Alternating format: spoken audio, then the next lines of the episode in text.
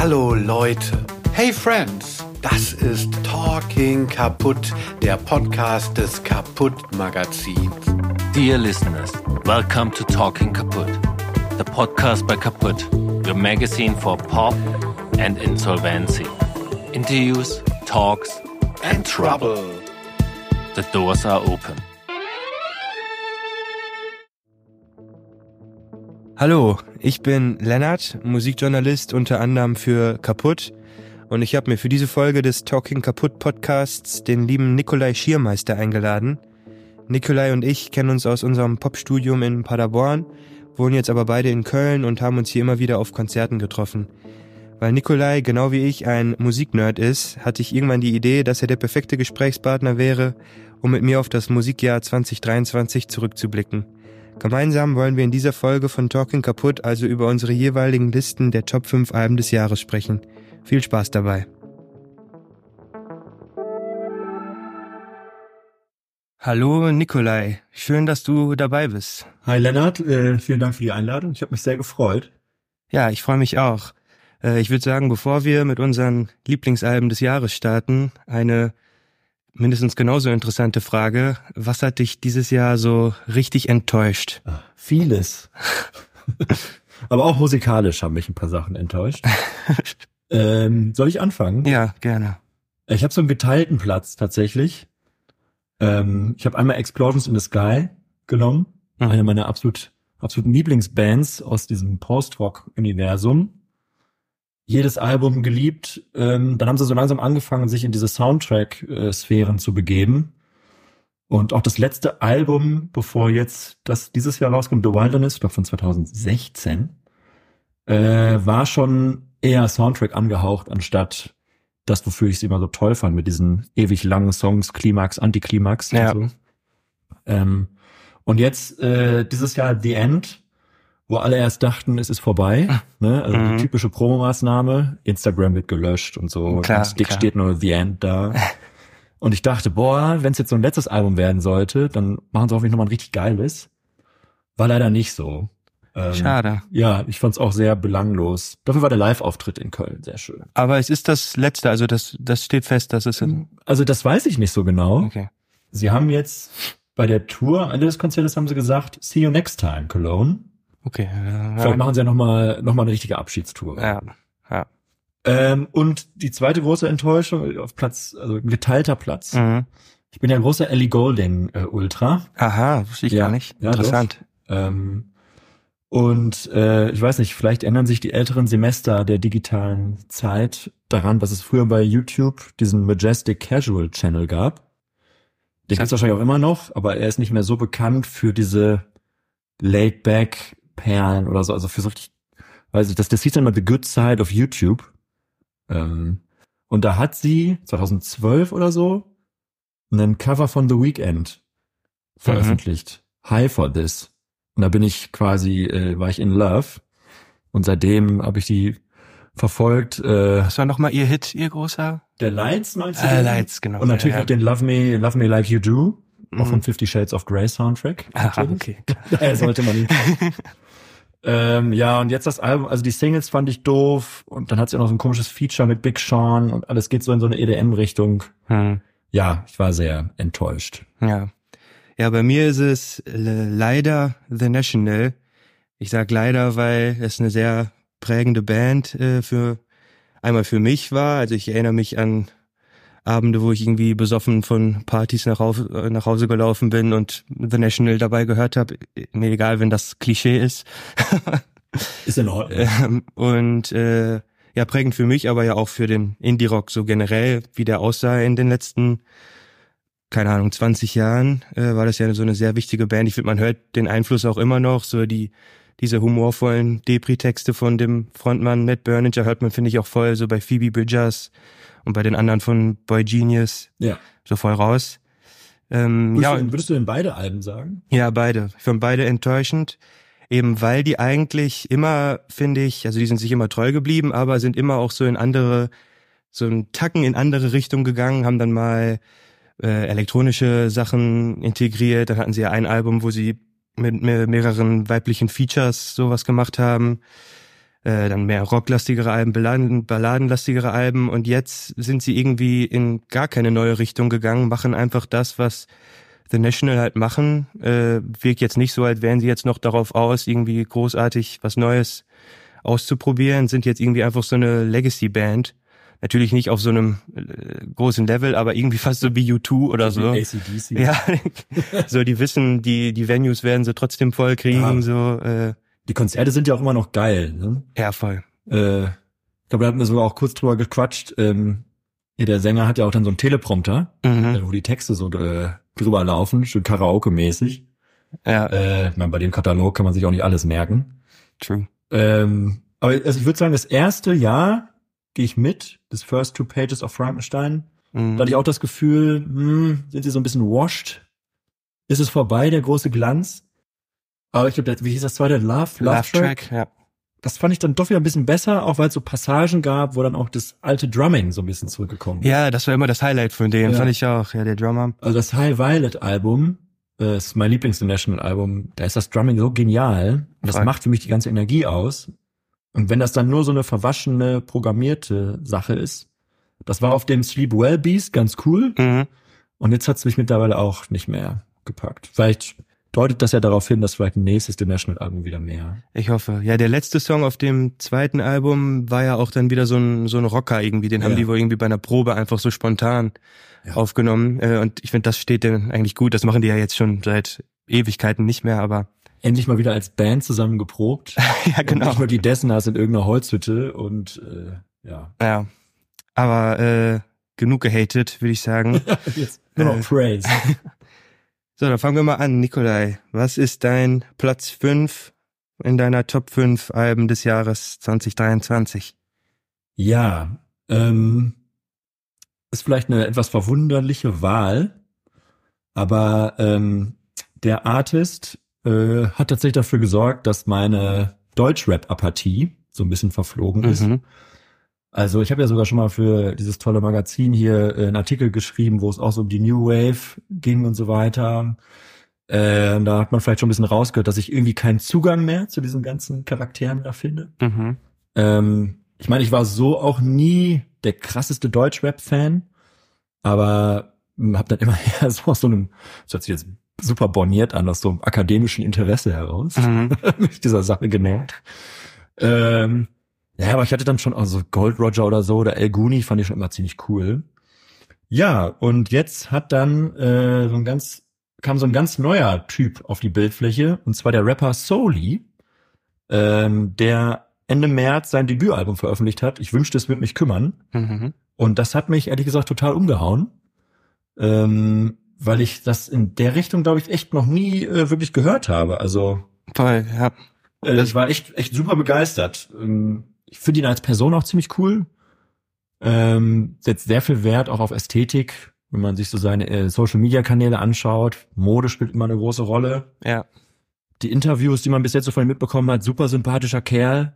Kommt irgendwie aus dem Münsterland. Ja, bei mir um die Ecke habe ich gesehen. Ah ja, okay. Dann seid ihr ja schon mal beim Weg gelaufen. Mittlerweile wohnt er in Berlin, ne? so wie alle. Klar.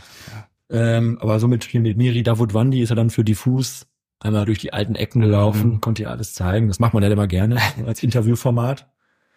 Ähm, ja, und also, ich sag mal so, er ist jetzt nicht diesen klassischen Deutschrap-Weg gegangen, ne, so über die Straße und so. Also ich hab doch mal im Chor gesungen und sowas. Er hatte auch Ähm, eine Band irgendwie, habe ich gesehen. ja, richtig, ja. richtig. Ähm, hat auch wohl viel äh, unterschiedliche musikalische Sozialisationen gehabt. Ähm, dann auch ein Studium angefangen in Osnabrück, bis es dann jetzt eben halt, ja, nicht nur, aber dann war auch schon natürlich für die Rap-Karriere ein bisschen nach Ber- Berlin ging. Ähm, und wenn man das Album hört, ich finde, also die Beats, also es ist, es ist eine sehr große Facette an unterschiedlichen Beats dabei. Mhm. Mm, Du hast diese typischen Trap-Banger, ne, Kopfnicker, aber auch so sehr warme Sounds. Also der erste Track, das erste Mal, ist direkt irgendwie so, Er singt da auch schon so fast. Genau. So, ja. ist wie so eine nette Ummantelung. Ähm, also ich finde die Produktion echt einfach sehr warm. Mhm. Es ist nicht, vielleicht wie so bei so einem Funkvater Frank so ein bisschen kälter, brachialer. Kratziger. Ja. Mm, Ja, das holt mich komplett ab. Auch wie er float. Ähm, es ist Ja. irgendwie so, so aggressiv. Irgendwie ist es alles sehr, Irgendwie so ein bisschen liebevoll. Ja. Aber das damit trete ich ihm nicht zu nahe oder so. Ähm, und was ich halt auch sehr cool finde, ist, dass er, also natürlich gibt's so die üblichen Themen, ne? Flex und so weiter, äh, ne, Geld und natürlich auch hier Gang, Homies und all sowas, ne? Klar. Das gehört halt einfach dazu. Aber er, er macht das irgendwie auch dann auf so eine charmante Art und Weise. Ich musste bei seinen Texten irgendwie, das hat so diese äh, Drecksack-Sympathie, so wie Future irgendwie so hat. ja. Also so, dass es so irgendwie so, ich kann dem Geld nicht widerstehen oder ein Song ist ja auch so, ich mag deine Freundinnen nicht und so. Also ist aber irgendwie so. Ja, absolut. Also in, all diese Sachen werden auch manchmal so ein bisschen ad absurdum geführt. Mhm. Was ich, also in, in Diamant Stein gibt's auch so eine ganz lustige Line, wo er so irgendwie sagt, Sex ist cool, aber warum müssen es meine Eltern tun? Ja. so.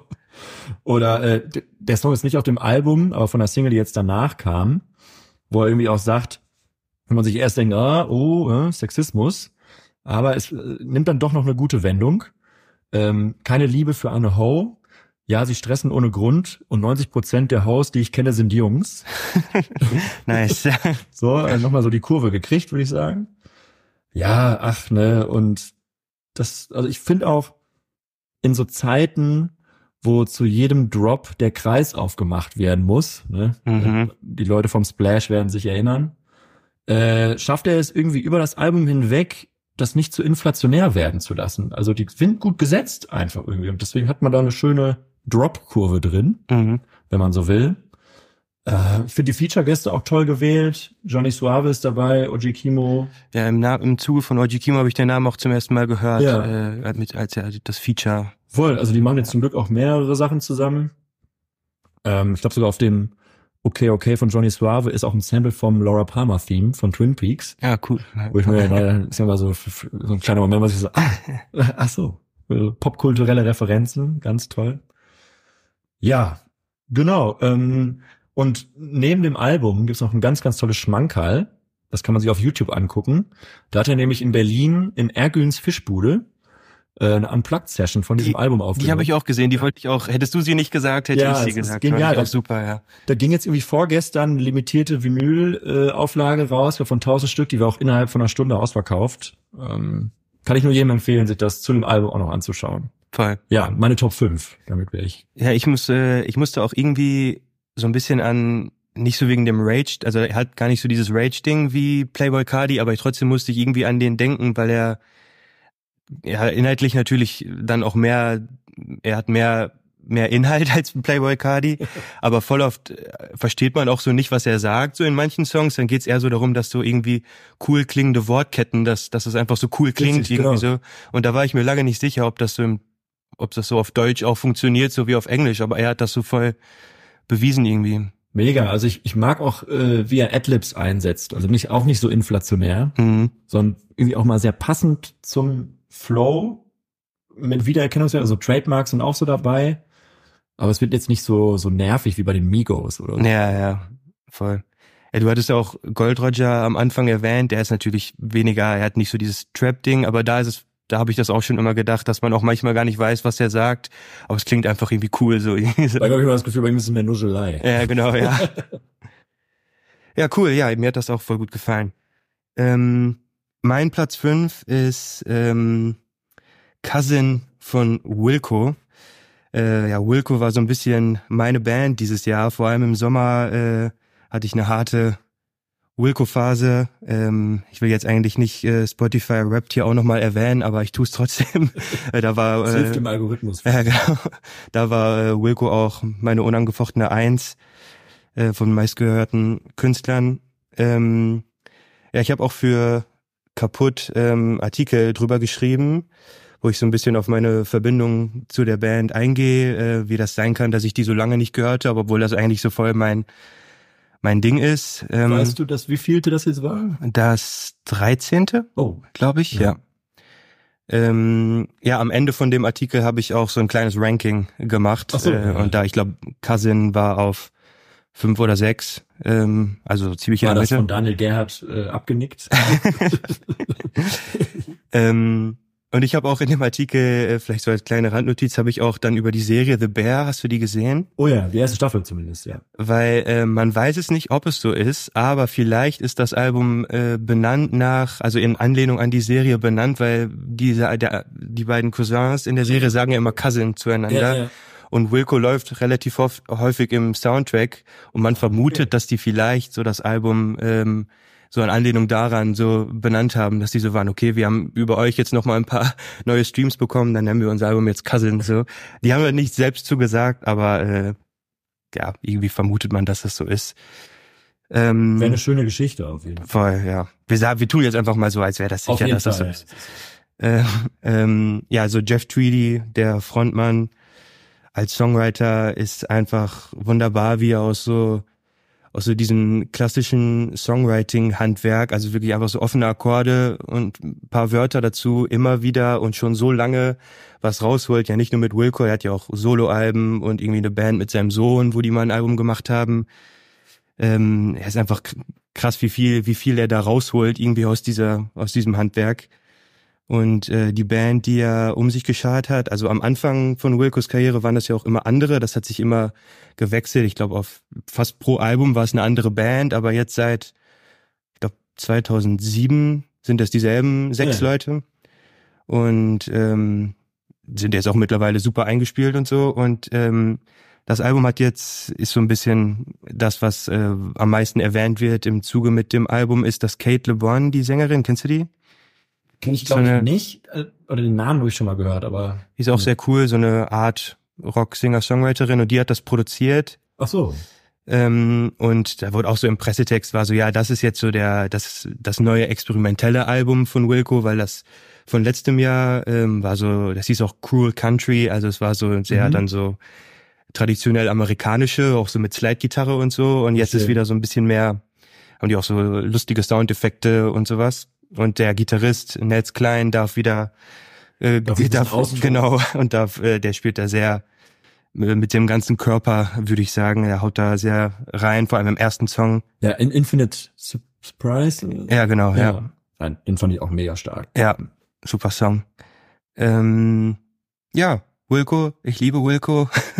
äh, ja, das ist so, so um nochmal an The National anzuschließen, auch Wilco müssen eigentlich niemand mehr was beweisen, aber machen es trotzdem und deswegen mag ich die so irgendwie, dass die trotzdem mal immer wieder so ein Album rausbringen, jetzt das 13. und äh, ist immer noch cool und ich glaube auch, das kann auch noch lange cool sein. Ja, Werde ich mir mal merken, diese Band.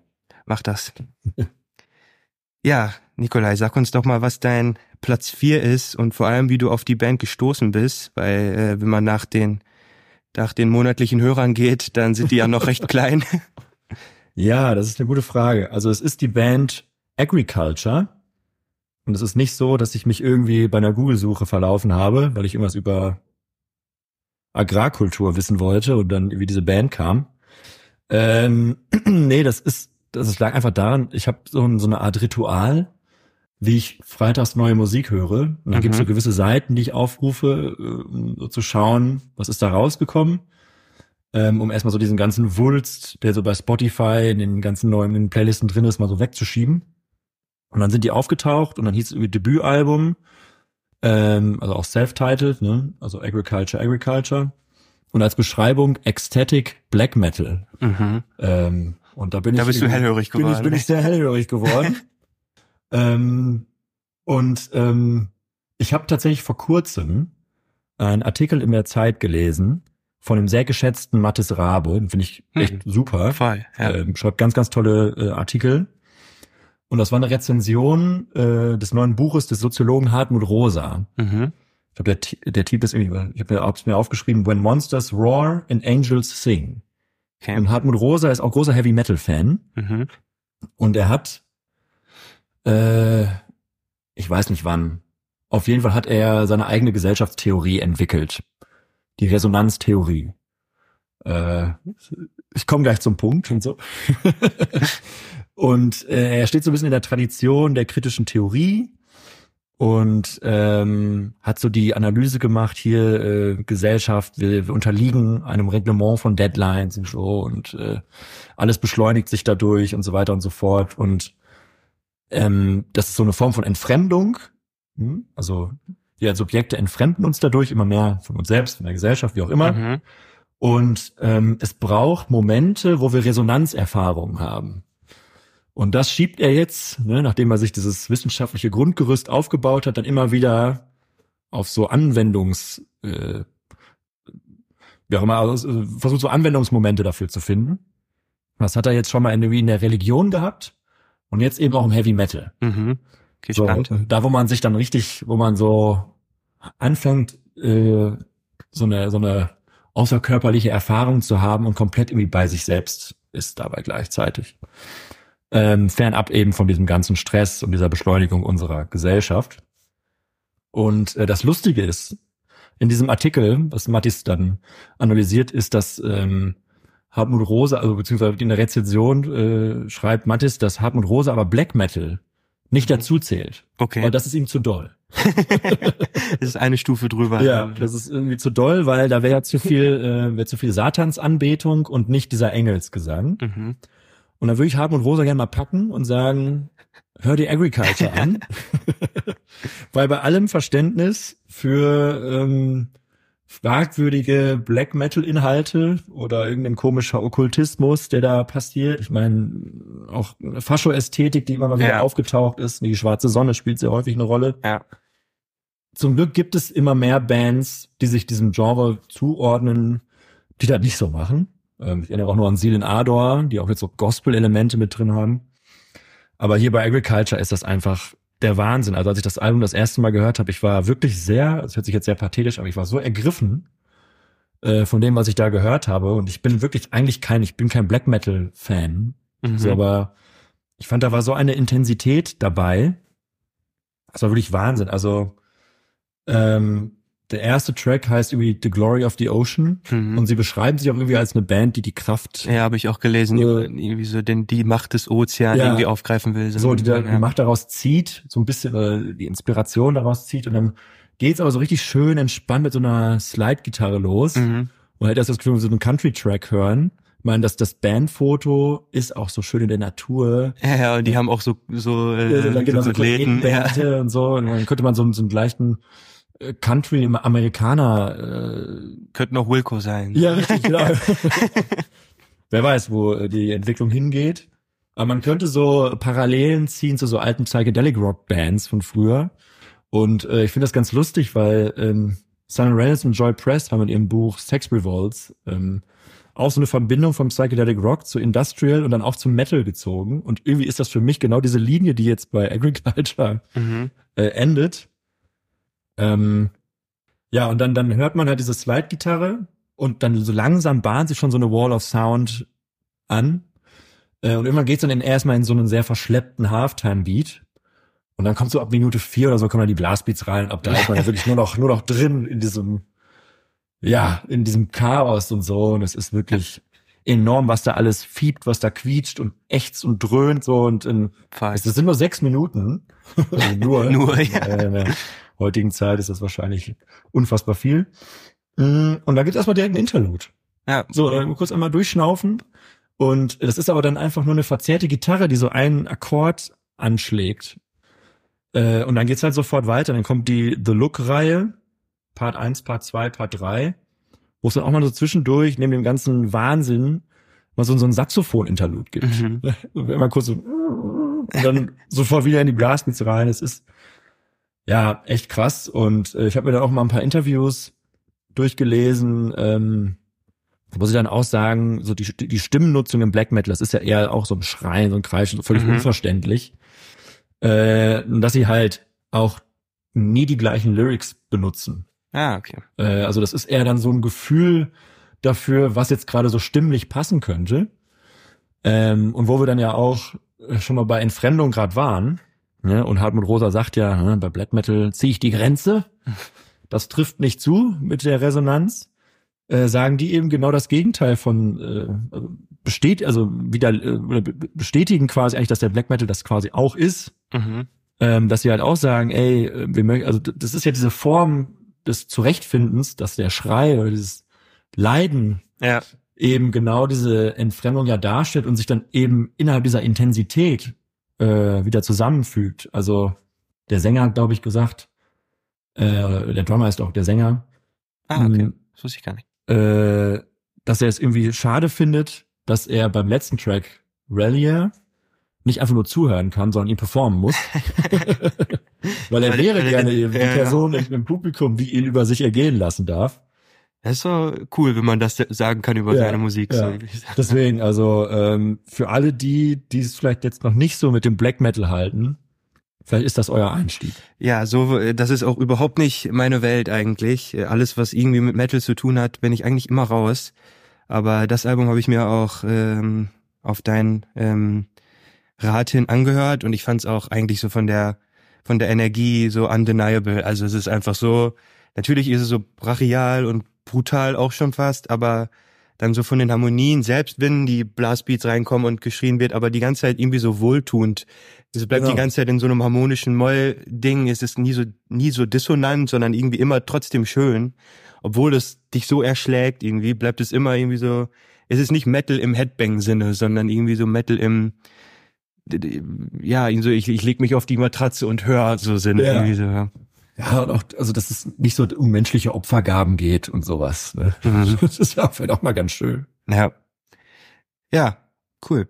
Ähm, dann mein Platz vier äh, schließt jetzt auch nochmal an äh, The National Wilco an. Ähm, ich verspreche aber, dass danach auch keine alten äh, Indie-Bands mehr kommen.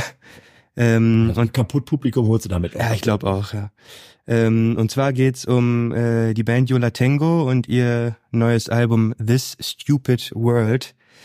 Auch Yola Tango sind schon sehr lange aktiv. Ähm, ich glaube, die gibt's schon seit den 80ern. Äh, das ist jetzt ihr insgesamt 17. Album, aber ihr zwölftes, seit die bei dem Label Matador, äh, Matador unter Vertrag sind und ähm, ab da ging es dann eigentlich auch erst so richtig los. Painful war dann das erste Album auf dem Label und ist auch so der erste Klassiker und ähm, ja, also schließt auch in dem Sinne an Wilco an, dass die immer wieder ähm, jetzt sind die bei Album 17 und immer wieder so jedes dritte Album ist wieder irgendwie so ein so ein kleines Meisterwerk. Ja. Dann gibt's mal wieder zwei irgendwie, die so ein bisschen komisch sind und dann kommt wieder ein super Album. Also man kann eigentlich die Uhr nachstellen, dass irgendwann immer ein gutes Yola Tango Album kommt.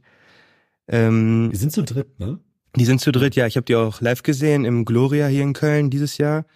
Und das war mega krass, dass die diesen Krach machen können zu dritt. Ähm, Ja. die wechseln auch die ganze Zeit durch. Also der, ja, Frontmann wird man eigentlich nicht sagen, aber so der, der, das Kopf, der Kopf der Band, Ara Kaplan, der Gitarrist und Sänger, ist dann manchmal am Klavier und dann spielt der Bassist äh, Gitarre und dann manchmal drummt der Bassist und dann spielt die Drummerin ähm, Keyboard. Ähm, äh, ja, also es ist irgendwie beeindruckend, die auch so live zu sehen. Und er ist als Gitarrist auch einfach, das ist auch auf den Alben schon, aber er live nochmal irgendwie so eine Wucht. Also er ist so mit Stephen Malkmus von Pavement und Doug Marsh von Bill to Spill, so für mich sind das so die drei 90s Indie-Rock-Gitarrengötter irgendwie so, die das irgendwie so ähm, ja weg von diesem ursprünglichen Gitarrengott-Ding gebracht haben und einfach so in die Seiten Ich, ich, So muss, ich muss sagen, ich war total überrascht, als ich reingehört habe, weil irgendwie habe ich Yola Tango auch immer eher mit so einer Lo-Fi Indie-Rock-Band, äh, dafür, die dafür gehalten, die nur so zwei Minuten Tracks haben, Mhm. dann ist over. So, so, also eher so, keine Ahnung, so Huskadü-mäßig. Ah, Irgendwie krass. So in die Richtung habe ich die immer verortet, komischerweise. Und habe ich reingehört und war so, Alter, wie geil ist das? Voll. Und das Album ist jetzt auch ähm, nochmal in der Hinsicht besonders, dass es ähm, also die anderen äh, Meisterwerke von denen sind immer so übelst lang, also immer über eine Stunde und dann sind dann immer irgendwie 18 Songs drauf und äh, gehen so all over the place ähm, ähm, äh, genremäßig. Aber das Coole hier ist jetzt, dass es neun Songs, dreiviertel Stunde und trotzdem ist es all over the place genremäßig. Also das finde ich so geil. Du hast so diese loopy, krautrockigen Sachen, dann hast du so Velvet Underground slash Lou Reed Worship, wo die einfach so tun, als wären sie die. Dann hast du auch so eine Country-eske Ballade, wo dann auch die äh, Drummerin singt. Äh, ja, so songorientiertere Sachen, dann wieder abstrakte Sachen und das alles in dieser kurzen Zeit ähm, ist sehr cool und ich glaube auch deswegen würde ich sagen, dass so, wenn man da noch nicht drin ist bei der Band, das eigentlich voll der gute Start ist, so dieses Album, weil das eben halt auf so, in so einer kompakten Art und Weise alles zeigt, was die Band so kann und das ist eine ganze Menge es ist ja einfach so faszinierend, genauso bei Wilco, ne, 13. Album, 17. Album jetzt bei Yoda Tango. Mhm. Überhaupt erstmal so weit zu kommen Voll, in ja. der Bandgeschichte und dann immer noch solche guten Platten zu, ab, abzuliefern. Ja, und dann auch noch mit einer, mit einer Ehe innerhalb der Band. Also Oh. der, die Drummerin und der Gitarrist sind auch verheiratet. Ähm, habe ich auch letztens so ein Interview gesehen, wo die auch nochmal so, dass die immer gefragt werden, wie das sein kann, dass die, dass das so Wie funktioniert. immer noch? So lange, äh, äh, Wir das, wollen das Scheidungsalbum. ja, genau. ähm, ja, super Band. Ähm, ich habe da auch schon länger überlegt, ob ich da mal irgendwie ein, eine Liste oder so ein Ranking schreibe mit allen Alben, weil da in wirklich in jedem Jahrzehnt, seit es die Band gibt, sind da so viele Perlen bei, die ähm, häufig auch so underdiscussed sind, weil dann immer wieder dieselben zwei, drei genannt werden.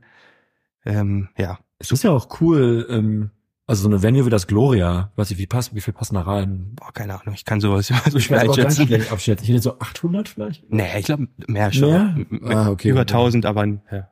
Und ja, äh, finde ich mega geil. Also, ähm, weiß nicht, manche, wenn du so 17 Alben raus hast, und so eine lange Bandhistorie, ist immer die Frage, ne? Hast du immer noch äh, kaufkräftige Fans, Mhm. so die immer noch bereit sind, äh, sich Konzerte von dir anzuschauen, selbst wenn du dann irgendwie schon das 20. Mal in Deutschland bist oder sowas. Ja, ich, ich habe auch so, ich saß bei mir in der WG, in der ich damals gewohnt habe, in der Küche und wollte mir so die Karten holen und hat meine Mitbewohnerin, die eigentlich gar nichts so mit dieser Musik äh, zu tun hat, war so, ja, ich komme einfach mal mit und ich habe ihr nur gesagt, ja, ist eine Indie-Band und sie hat halt, glaube ich, dann erwartet, dass da hauptsächlich Leute in ihren Zwanzigern sind, aber war nicht so. Es gibt auch noch älteres Indie. ja, genau. Also gab's auch, war, war gemischt, aber ähm, war hauptsächlich waren das so ähm, äh, alte Indie-Fans noch, die die Band halt damals äh, gehört haben. Ja, auf jeden Fall große Empfehlung. Cool. Nikolai, Platz drei. Ja. Ähm, ja, zu dem Album habe ich nicht so eine tolle Einleitung, sondern äh, kann einfach nur sagen, Die war gerade aber auch sehr, sehr stark. ja, vielen Dank. Äh, man kann nicht zu allen Themen sich irgendwie noch eine nette kleine Geschichte einfallen lassen. Ähm, nee, äh, Platz drei ist bei mir sind die Young Fathers, die äh, Anfang Februar, also relativ früh im Jahr, ihr Album Heavy Heavy rausgebracht haben. Und ähm, das kam für mich sehr überraschend, weil ich die irgendwie so ein bisschen abgeschrieben hatte. Äh, ich fand die Alben von denen davor mega, mega gut. Ich war riesiger Fan. Dann haben sie super selten wirklich getourt. Also es sind ja Briten. Mhm. Sie waren, sind aber irgendwie nie in Deutschland gewesen, so richtig. Dann habe ich nur gesehen, dass sie ein Konzert angekündigt hatten. Äh, also kurz nach Album veröffentlicht und wusste aber gar nicht, dass es mit dem Album was zu tun hat. Und war erstmal mega hyped. Endlich kann ich dann auch mal die Songs von den Alben davor äh, sehen und dann sehe ich immer, oh, es gibt auch ein neues Album. Mhm. Und das kam so über Ninja Tune. Und Ja, das war mir auch irgendwie unbekannt, obwohl das Album davor auch über Ninja Tune kam, von 2018. Ähm, ja, und äh, ich, also ich war so glücklich, einfach schon im Vorfeld. äh, und manchmal fängt man dann ja an, in so eine Erwartungshaltung zu geraten, aber äh, es ist hier nicht so passiert. Ich war vollends begeistert. Nice. Ähm, sein Trio, äh, was eigentlich so ein bisschen so als Rap-Trio angefangen hat, also das erste am Dad, würde ich fast sagen, klassisch Hip-Hop-Rap, so. Mhm. Und dann ging es ja schon relativ zügig weiter. Hm, Ich glaube 2015 kam dann White Man are Black Man Too. Mhm. Das war auch das Mhm. erste, was ich damals mitbekommen Ja, habe. äh, ich muss auch sagen, äh, das, das hat mich auch richtig erstmal richtig gepackt. So, weil das davor, ja, ne, aus Interesse gehört. Mm, Und ich war dann vom Titel erstmal so geflasht. Weil ich so, dachte, oh, das ist so das, das umgekehrte äh, schwarze Haut, weiße Masken von Mhm. Franz Fanon. Ähm, und ja, da ist auch das ikonische Shame drauf. Äh, ich weiß nicht, ob du das YouTube-Video dazu kennst. Das Video kenne ich nicht. Ne? So ein ganz junger Typ rennt einfach durch die Straßen. Es ist ja wirklich so ein ab- abgewetztes England. Mhm. Und irgendwann hat er dann einen Tanktop an und blutet. Also, es ist, es ist so, ich, also man hat ja sehr viel äh, wütende britische Bands so und äh, das passte dann irgendwie sehr gut rein. Und ähm, ja, jetzt Heavy Heavy ähm, fängt tatsächlich an mit dem FIFA-Track. Aha. Äh, Rise, äh, der auf dem FIFA 23 Darum hat er so viele Streams. Okay. ja, richtig, richtig. Vielleicht das so ist, äh, äh, der Grund, warum die Band auch lebt oder so. ähm, aber der klingt halt super auch so super Country-Amerikaner-mäßig. Das ist ja das, was ich bei den Young Fathers eh so geil finde. Also, obwohl alle Songs so ein übergestülptes Popgewand haben, sind sie, könnten sie unterschiedlicher nicht sein. Voll. Ähm, wie gesagt, der Rise fängt dann an und du hast dann nur einmal so eine Akustik, Gitarre, Country-mäßig, dann kommt, oh, fängt, fängt der Songtitel nicht an. Ist dann so tribal-mäßig so äh, Ja, Afrika. Genau, dann hast du auch wieder so, so Post-Punk äh, getriebene Elemente, so ein Beat, der dich halt erstmal richtig durchschiebt. Ja. Ähm, viel Gospel ist mit drin, auch so ein bisschen Avantgarde dabei und äh, ich, ich finde es einfach genial, wie die äh, ihre Stimmen einsetzen. Also es ist so teils immer noch Teil Rap Rap Passagen dabei, aber super mehrstimmig alles. Ähm, auch wie das dann aufgenommen ist. Also du hast mal das Gefühl, wie, wie das können keine richtigen, das sind ja gar keine richtigen Gesangsstimmen. Mhm. Also, bist ein bisschen so, am, so ein bisschen quäkerig irgendwie, aber macht in, in der Art, wie die zusammen übereinander legen, super, super Sinn. Ja. Äh, also und, und hat eben dann dieses Gefühl, ich habe ja gerade schon von wütenden britischen Bands geredet, das hat diese, diese Rotzigkeit, auch so eine Gleichgültigkeit und auch so eine Wut. Ne? Mm. Aber trotzdem ist es auch so sehr, irgendwie so sehr lebensbejahend. Also es hat auch, finde ich, Ja, so ja. eine, so eine, ja, irgendwie so eine, so eine, so eine Freude irgendwie auch so ein bisschen das Album. Ja, gehe ich mit Ja. auf jeden Fall. Mm. Ja, und sie, sie nutzt dann auch ihre Stimmen auch so als Vocal Chops, um so die Beats noch zu unterstützen. Ähm, das finde ich einfach sehr, sehr faszinierend. Und ähm, es, ein Song ist mit drauf, äh, Tell Somebody müsste der, glaube ich, heißen. Ähm, da war ich dann hier in Köln bei der Show. Das war einfach, das glaube ich, der süßeste Live-Moment äh, aus diesem Jahr, weil der ist sehr, sehr ruhig und in so eine Orgel kommt so langsam rein. Nur ein Akkord und äh, man hört im Hintergrund nur schon so, wie er so in der Kopfstimme singt.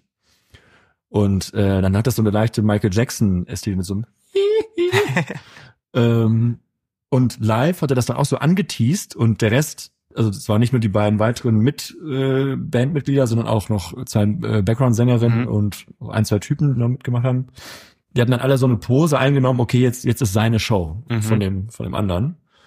Und als er dann anfing, dieses zu, zu machen, wurde das im Publikum dann so gesehen wiederholt. Und entweder hat er damit einfach nicht gerechnet, aber der war davon so perplex, dass die ganze Zeit lachen musste und konnte diesen Song nicht mehr singen.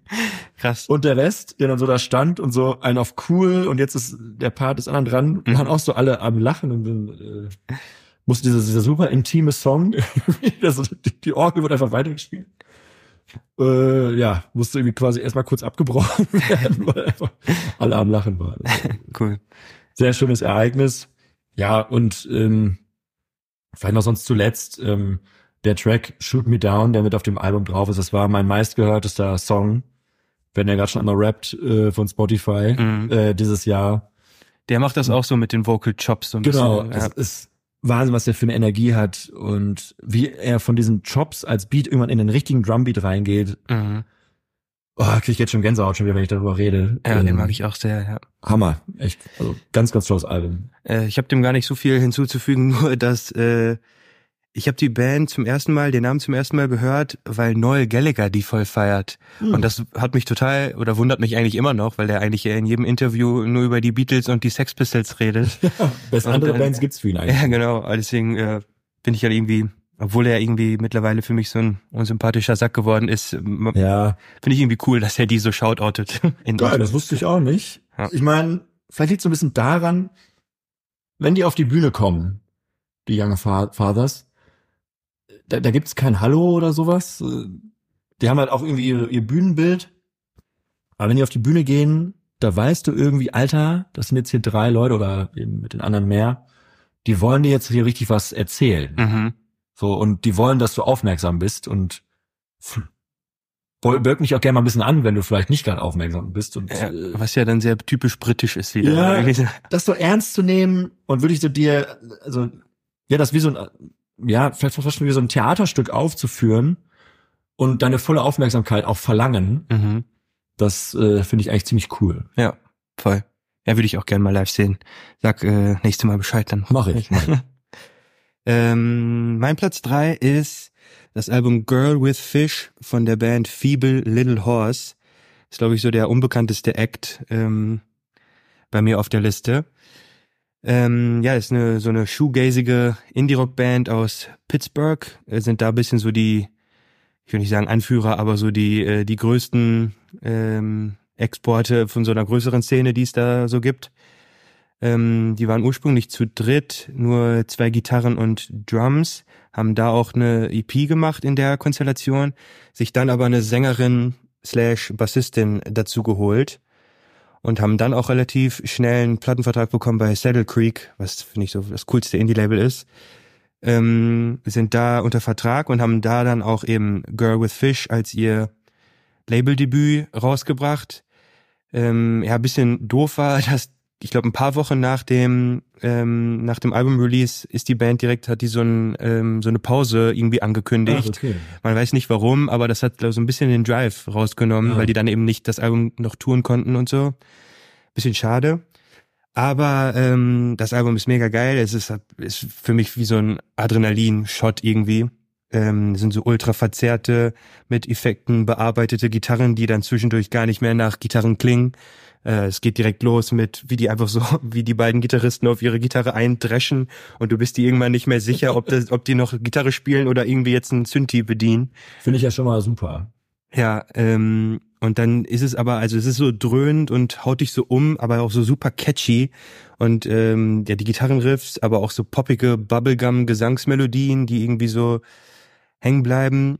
Und dann, das finde ich was dann das Beste daran, ähm, ist, dass das textlich also sowohl textlich lustig ist, ist zum Beispiel äh, ein Song Steamroller heißt der, wo sie so Sachen sagt wie You fuck like you're eating und I'm the only one who sees me naked, was dann ja auch schon wieder irgendwo was was was trauriges hat, aber irgendwie lustig. Ähm, aber auch musikalisch haben sie irgendwie da so einen verspielten Humor, der irgendwie ansteckend ist. Zum Beispiel in Tin Man, was auch eigentlich so ein Indie-Shoegaze-Song ist, aber da macht der Gitarrist zwischendurch immer so ein uh, oder so. Also das hat er irgendwie so ein Hardcore-Sänger. Ja, genau. Und äh, mein Favorite Song Pocket, Pocket äh, ist eigentlich auch so mega verspielt, cuttet dann aber mitten im Takt, also so du bist gar nicht da, das wird gar nicht angedeutet vorher, cuttet einfach und plötzlich äh, screamen die den Song, also drehen irgendwie alles nochmal auf und machen das genauso weiter, nur irgendwie dreimal so laut. Äh, das hat alles irgendwie sowas fast schon so glitschiges, als hätten die das im Nachhinein digital noch bearbeitet, ohne dass es, also trotzdem klingt's aber so, als wären die noch im Proberaum und würden zusammen spielen. Ja. Also es hat so sowas glitschiges und trotzdem organisches und das hatte ich vorher noch nicht gehört. Das finde ich äh, sehr cool. Ist auch nur 26 Minuten, also da ist Wie geht's mir. Songs? Äh, müsste ich jetzt nachgucken, aber ja. 10 oder so, 10, 11 Songs. Ähm, aber es ist bei mir immer so, wenn es vorbei ist, dann mache ich es direkt nochmal an, ja, weil es ja. irgendwie so Spaß macht. Ähm, muss, kannte ich vorher halt überhaupt nicht. Ja. Ähm, und keine Ahnung, ob es dann daran lag, dass ich die Band Vielleicht, ja. Aber echt nicht mitbekommen. Das erste Mal jetzt gehört, als du es in deine Liste gepackt hast. Äh, aber so wie du es beschreibst, ähm, muss ich der ganzen Sache auf jeden Fall nochmal einen Spin geben, weil klingt auf jeden Fall nach etwas, was mir sehr das glaube ich auch gefallen würde. Ja. Okay, damit kommen wir zum ähm, Special äh, zur Special Stelle dieses Podcasts, denn wir haben den ja, denn wir haben denselben Platz zwei. Man glaubt es kaum. Ja. Möchtest du sagen, was es ist? Äh, wollen wir es zusammen sagen? Dafür ist der Titel zu lang, das, das verkacken wir. Dann. Ja, sag, sag du lieber. Ähm, das Album ist The Land is Inhospitable and So Are We von Mitski. Ich glaube, ihr siebtes Album. Yes, ähm, yes. Ja, Mitski, vielleicht erstmal generell zu ihr, super spannende Künstlerin, finde ich. Seit, ja. ja, seit es die gibt, also ist ja, und die hat auch irgendwie so eine coole Ambivalenz irgendwie, weil die ist so, ja, seit zehn Jahren auch so ein Critics-Darling irgendwie, aber dann ist sie jetzt in den letzten Jahren auch fast so zum Popstar geworden, irgendwie mit, mit, TikTok und irgendwie voll beliebt bei so mit, Teenagern. Mit einer so. dedicated Fanbase, ja, die so fast schon so an die Swifties äh, rankommt voll. oder so. Ja. Und ähm, also die Aura erstmal Wahnsinn. Und äh, ich weiß nicht, wie es dir geht. Ähm, ob du manchmal das Gefühl hast, wenn du so Musik hörst und äh, du nimmst sie dann wahr und es nimmt dich auch emotional irgendwie mit, dass du dir irgendwie denkst, selbst wenn ich das jetzt anderen empfehle, können die niemals das empfinden, was ich eigentlich ich weiß, was du meinst, Also man, ja. man schlägt es ihnen vor und ist so, hier, hör dir das mal an, aber du weißt schon eigentlich, also das macht irgendwie sowas mit mir, mhm. das können andere gar nicht so die spricht mit mir, die singt für mich. So, genau. ja, und äh, das war lange so, dass das andere hatten und ich nicht bei, Ah, bei okay. Mitski. Mhm. Und alle waren immer so, wie kann das sein? Das ist so, das ist so großartig. Und wenn man so, ja, ich finde das ja auch wirklich richtig, richtig gut, so, aber ich hatte nicht diesen, dieses, dieses äh, völlig aufopfernde Mhm. ihr gegenüber. Und mit dem Album hat sich das jetzt geändert. Ja. Tatsächlich, jetzt bin ich voll drin. Ja. Geht mir ähnlich. Ich war vorher nicht so hart drin, aber jetzt mit dem Album, ja. Also ich habe Gänsehautmomente schon beim ersten Hören am Stück gehabt. Ähm, ich habe mir das hier mal so ein bisschen rausgeschrieben, einfach weil es ist ja an sich eigentlich auch ein kurzes Album. Ich glaube, Halbe Stunde so. ja, ich glaube elf Songs oder zehn. Ja. Mm, genau, halbe Stunde. Und ähm, ich, also bei all diesen geilen Momenten, die ich schon beim ersten Hören hatte, hatte ich so das Gefühl, ah, es geht aber trotzdem sehr zügig vorbei. Mhm. Und dann war ich genauso wie du jetzt bei der Band davor. Ich muss es jetzt nochmal hören. Und ich muss es jetzt nochmal hören. Und Ja. nochmal diese Momente hören. Und Ich kann mich noch erinnern, dass du äh, in so einer WhatsApp-Gruppe, wo wir gemeinsam drin sind, direkt beim ersten, du, du warst so, ich bin durch und es ist ein Meisterwerk oder ja, was? ja, ist, also, ich, also, wie gesagt, ich habe jetzt mal hier mal wirklich so die einzelnen Tracks mal so nach und nach. Bug Like an Angel, weil du auch die erste Single. Mhm. Und es fängt da wirklich sehr ruhig akustisch an. Und dann kommt immer diese Mehrstimmigkeit, wo so dieses Family. Ja, sometimes a drink feels like family und Ja. dann, ja. Und dann war ich, ach, das hat, also da war ich schon so, alles klar, bin, bin dabei. ja. Dann, glaube ich, als zweiter Track dieser Buffalo Replaced, Mhm. was dann so nach Prärie, Western Cowboy und älteres Album von ihr heißt ja auch Be the Cowboy. Also, Stimmt, ja. Da wird's dann so ein bisschen ne, ampli amplifizierter. Mhm. Gibt's das Wort? Wir wissen, was du meinst, ja. Und ähm, dann kommt ja der, der Heaven als drittes. Mhm. Und da hat man dann das erstmal Streicher dabei. Mhm. Und das zieht sich dann ab dem Moment durchs ganze Album, dass dieses Arrangement der Streicher mit dem Klavier zusammen, ich finde das so genial. Voll. Und das ist irgendwie ein Bruch mit den letzten beiden Alben, die waren ja so, so Synth, Synthpop-mäßig. Mhm. Ist irgendwo ein Bruch, aber irgendwo auch eine Rückkehr zu, kennst du die allerersten beiden Alben von ihr? Das war noch bevor die beim Label unter, der hat, das waren so College-Alben. Also äh, es waren, glaube ich, so Abschlussarbeiten von ihr. Irgendwie so, genau, ja. Ja. Und da hat sie das auch schon so mit den Streichern gemacht, aber dann irgendwie wieder abgelegt und eher in so einen klassischen Indie, ähm, Indie-Rock-Sound gegangen und dann eben diesen Synth-Pop-Sound. Deswegen ist spannend, dass sie da jetzt so wieder zurückgeht. Ja, ich habe mal nachgeschaut, ähm, Drew, Drew Erickson haben sie mit ins Boot geholt. Also sie ist ja auch mit diesem Patrick Highland. Ja, so ja. ihr, Ihr Ja. Go-To. genau. Ja. Und jetzt für das Album haben sie sich dann irgendwie den Drew Erickson dazu geholt, speziell für Streicher-Arrangements. Der ist sonst bei Lana Del Rey Mhm. äh, immer so mit am Start.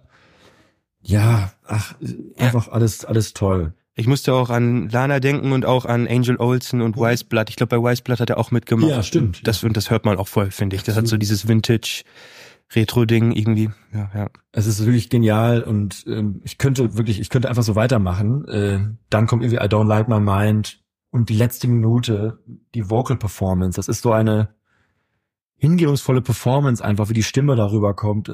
Ja, und da auch die, die Lyrics, ähm, irgendwie sie ist ja so, ich will nicht alleine sein mit meinen Gedanken und dann sagt sie ja so, so please don't take this job from me, so das das und dann diese eine lustige Zeile, wo sie irgendwie beschreibt, wie sie einen ganzen Kuchen isst und dann aber sich davon übergeben muss und so. Also das Ja, hat auch dann wieder so was. Ungemütliches, so. Richtig, Wahnsinn, echt. Richtig gut. Bei, bei The Deal kommt so, so ein Trommelgewitter rein. So, wir waren ja gerade eben beim Drumming bei The National und so. Das wäre ein Drumming, was ich auf dem The National Track seit mehreren Jahren vermisse. So, Hammer. Dann natürlich der Überhit, ne? My Love, äh, Mine or Mine. Ja, der wieder durch die Decke gegangen ist wegen TikTok.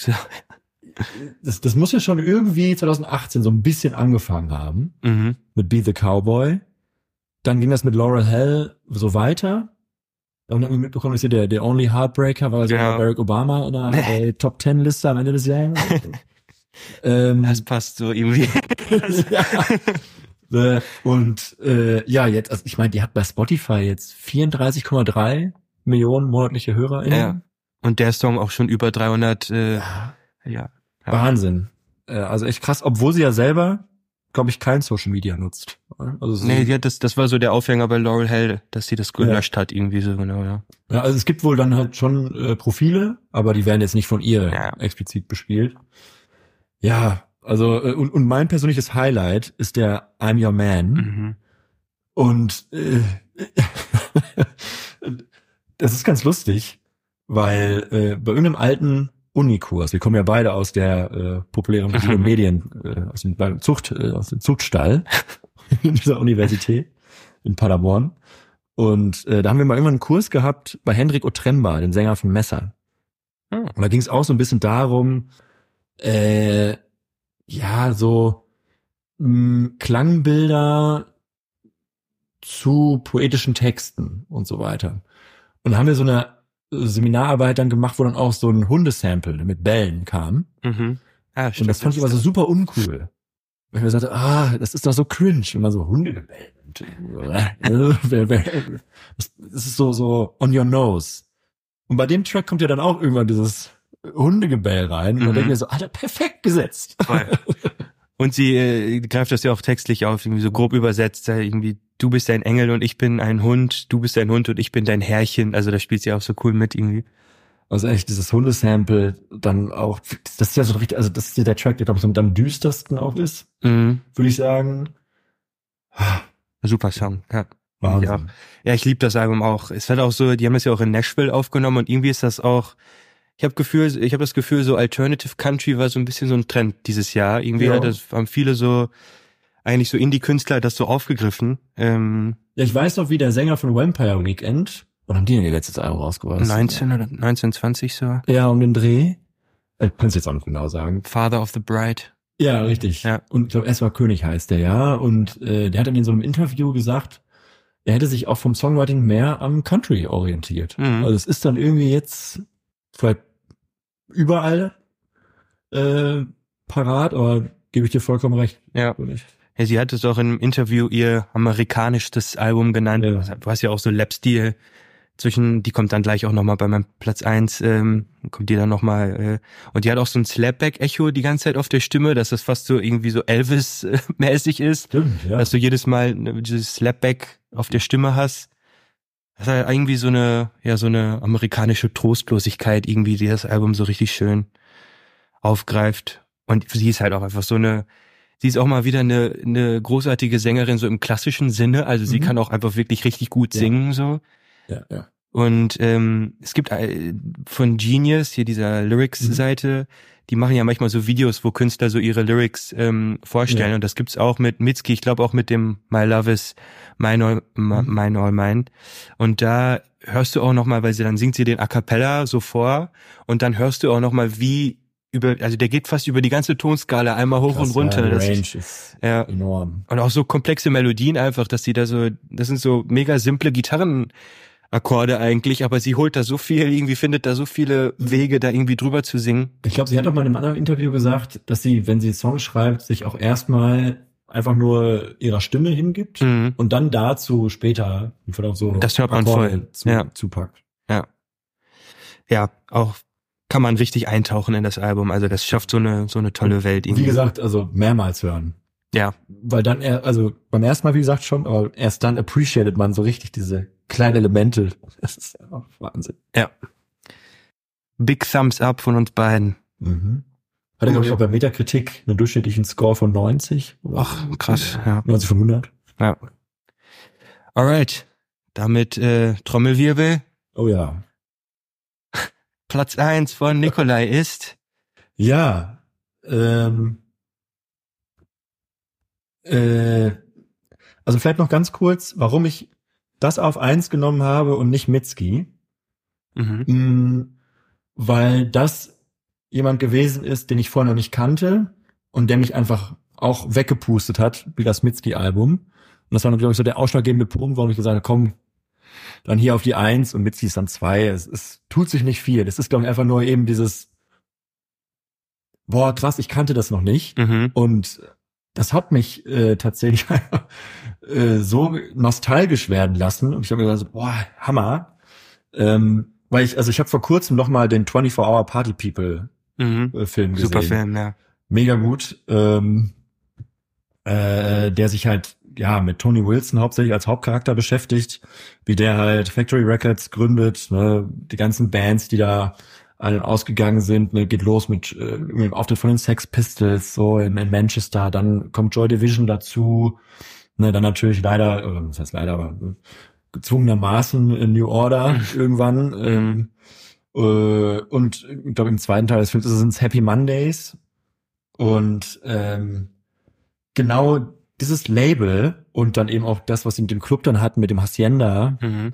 das, das strahlt auch, also wenn man das so sieht mit diesem Film, das entwickelt eine Form von Nostalgie, obwohl ich selber zu der Zeit nicht gelebt habe, ich bin 92 geboren, so, äh, hat man irgendwie doch durch solche Filme und so, ne, mit Retromania, Mhm. äh, so dieses Gefühl, man war dann doch irgendwie dabei. Oder man, man stellt sich zumindest vor, wie es gewesen wäre, wenn man dabei gewesen wäre. Mhm. Und, und verklärt das dann vielleicht auch so ein bisschen. Und das Album von George Clanton, so heißt der Gute, ist genau, also das, das wäre der Künstler gewesen, der perfekt auch dazu gepasst hätte. Mhm. Ähm, das Album heißt U-Rap Aya und ist eine perfekte Symbiose aus irgendwie diesem Acid House, äh, Rave, Manchester, Shoegaze drin, Mhm. aber auch so, so, so leichte Trip-Hop-Vibes. Mm, Er selber sieht sich so ein bisschen als Vaporwave-Künstler. Das passte natürlich dann auch eben in die Ästhetik des äh, sich so an den 90er Jahren bedienen und ein Gefühl zu evozieren. So, so war's. Ja. als wäre man, als wäre man selbst dabei gewesen. Und seine Stimme ist auch so New Romantics mäßig, finde ich. Er Ja. klingt also so Duran Duran oder Tears for Fears, so findest du gesagt, sind kleine seine Absolut. Also äh, finde ich halt mega genial. Das hat mich so umge umgehauen beim äh, ersten Hören. Und seitdem, also war auch mein Spotify Rap Künstler des Jahres, so äh, das meistgehörteste Album von mir. Ich, ich will gar nicht so viel zu den Songs, ehrlich gesagt, sagen, die da drauf sind. Also er selber, George Clinton, kommt aus Los Angeles. Was ja so lustig ist irgendwie, der klingt so britisch. Ja, ja, voll. Also so, er sieht auch so super britisch aus, wie so ein bisschen blasser, mit so gelben Haaren irgendwie. Ähm, hat halt irgendwie sein eigenes Label, 100% Electronics oder so. Ist schon seit 2012 oder seit 2007 aktiv und hat 2012 das erste Album rausgebracht. Er ist 35. Mhm. Habe das erste Mal jetzt, wie gesagt, mitbekommen. Äh, ich habe in so einem Pitchfork-Review gelesen, sie würden bemängeln, dass seine Soundentwicklung nicht mehr so gut ist, wo ich mir gedacht habe, Bullshit. ich finde jetzt gerade so, Mhm. ich habe die anderen Alben dann danach auch angehört. Jetzt, das ist so das Album, was es das perfekt auf den Punkt bringt, präzise, weil, ach, allein wenn wie das Album anfängt, mit so diesem, eben diesem verwaschenen Drums und dann kommt sofort diese Shoegaze-Wand rein und, ähm, Und seine Stimme so begraben, so unter diesem Meer da draus, klingt richtig cool. so, das ist perfektioniert der Sound mittlerweile. Mm, Und nur ein, eine Anspiel, Anspielempfehlung dann vielleicht ist der I Been Young, das ist für mich der absolute Hit. So wenn da die Chords reinkommen, dann hat man wirklich genau das Gefühl, die Happy Mondays will man jetzt auf Ja. der Bühne stehen und Bess hat sich wieder irgendwie, äh, keine Ahnung, eine Pille reingeworfen, Ja. da zu tanzen.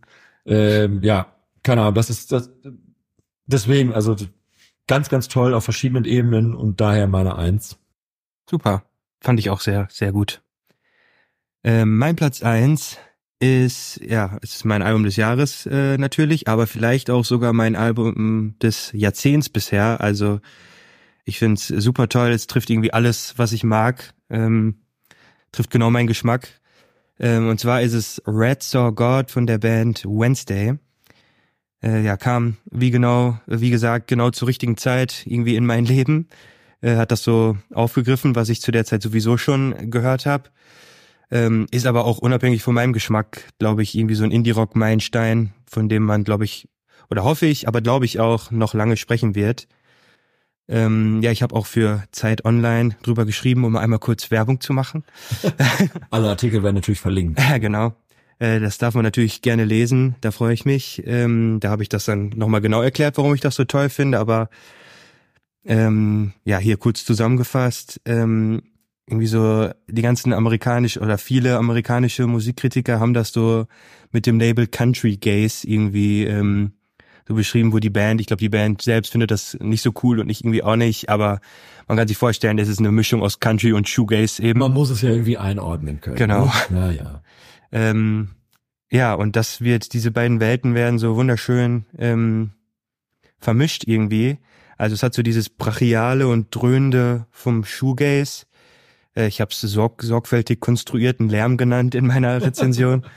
Ähm, auch so der, der zweite Song direkt Bull Believer, das war auch die Lead-Single. Ähm, der ist, ja, der ist direkt neun Minuten und die letzten vier davon ist nur, wie die Sängerin schreit und die Band immer lauter wird, so. Super krass. Ähm, ja, und dann geht's halt immer wieder ähm, in Richtung Country. Da kommt dann die Lap-Steel-Gitarre und ähm, ja, sie malt auch in ihren Lyrics so Südstaaten, äh, so eine I Iconography von so amerikanischen Südstaaten. Und im, im Song Formula One, das ist dann auch wirklich ein Country-Song, wo sie dann mit ihrem Freund, der auch in der Band ist und auch ähm, im Solo-Kontext super Musik macht. Äh, Noch nicht verheiratet. noch nicht verheiratet, nein. Ähm, ist, er er ist so alt wie ich, also das würde mich auch wundern. Aber Oh. kann, natürlich kann sein, ja. Der Bund der Ehe. Ähm, MJ Landerman heißt der äh, Gitarrist in der Band, wie gesagt, Solo auch super und der spielt auf dem ganzen Album so geil Gitarre, irgendwie so so mit so viel Understatement, aber trotzdem, wenn sie weg wäre, dann wäre das wäre das alles nicht nicht richtig irgendwie. Ähm, er ist irgendwie gerade so mein mein Held geworden. Ähm, ja, die Texte, da, das ist das dann, was es glaube ich nochmal so für mich zum es klingt super, es hat eine super Energie, es ist catchy, es ist alles, was ich mag. Und dann hat es aber noch eben so eine lyrische Perspektive, die irgendwie super besonders ist, weil es so konkret und spezifisch ist. Irgendwie so, äh, sie erwähnt, wenn sie Fanta erwähnt, dann ist es aber nicht einfach Fanta, sondern pissefarbene Fanta. wenn sie von Leuten erzählt, die äh, irgendwie eine Überdosis haben, dann haben die das nicht irgendwo, sondern auf dem Parkplatz vom Fitnessstudio. Also Ja. es hat alles so, man kann das so richtig riechen und anfassen irgendwie, das Album. Das ist so super detailliert. Und äh, sie erzählt auch von so Erinnerungen, die so, man würde meinen, die sind irgendwie random und unbedeutend, wie sie irgendwie, sie erzählt, wie sie auf die Straße pisst oder Sex, Sex auf dem Rücksitz vom SUV hat. Also einfach so jugendliche Erinnerungen. Aber wie sie die verpackt. Ja, genau. Ja, äh, aber wie sie die eben verpackt, das ist mit so viel, ähm, ja, so konkret, dass es irgendwie so besonders ist. Und sie wechselt dann auch, wenn sie diese Erinnerungen uns mitteilt, so zwischen Nostalgie und Trauma. Also manchmal wirkt es so, als würde sie sich, als würde sie das vermissen, anderem. Aber an anderen, in anderen Songs ist dann so dann diese Erinnerung der Grund für ihr, für ihr jetziges Wohlbefinden. Also das, da wechselt sie auch so immer richtig schön hin und her. Ich halte das für ein großes Talent, ähm, wirklich diese Worte zu finden, die so mit Leuten äh, resonieren. Irgendwie. Voll. Und das hört sich ja vielleicht im ersten Moment so ein bisschen ordinär an oder so, aber gerade das äh, macht ja irgendwie dann vielleicht auch was mit einem. ne? Ja, so ich, ich glaube, so viele Songwriter tendieren so dazu, dass sie so denken, okay, ich muss universell sein, ich muss irgendwie die Texte so schreiben, dass jeder die relaten kann, aber häufig, so in meiner Erfahrung ist es eigentlich häufig so, dass je spezifischer du bist, Absolut. desto desto mehr kann dann auch jemand anders damit relaten irgendwie. Da ploppt dann nämlich erst recht die Identifikation auf einmal auf. Genau, ja. Äh, ja. Stimmt. Ja, ganz tolles Album. Und damit sind wir am, oder hast du noch was dazu zu sagen? Möchtest du noch was zum Abschluss loswerden? Macht man so einen Community-Aufruf. Ja. Diskutiert doch gerne mit online oder so. Ja, genau. Ja, damit sind wir am Ende angekommen. Vielen Dank, Nikolai. Ja, Das dann hat sehr viel- vielen Dank für die Einladung. Hat Mhm. viel Spaß gemacht, fand ich. Fand ich auch. Vielleicht kann man das in, vielleicht nächstes Jahr oder so nochmal machen. Sehr ja cool. Damit, Ich bin auf jeden Fall wieder dabei, wann immer du fragst. ja, dann frohe Weihnachten, guten Rutsch. Stimmt, ist ja auch bald wieder soweit. Ne? Ja. Ja. Hashtag für immer kaputt. Und äh, Äh, Vielleicht noch kurz zum Abschluss. Das Musikjahr war doch echt ziemlich gut. Voll. ich Sagen. Fand ich auch. Ähm, da muss ich 2024 ziemlich anstrengen. ja. Alright, dann Sinne, bis dann. tschüss.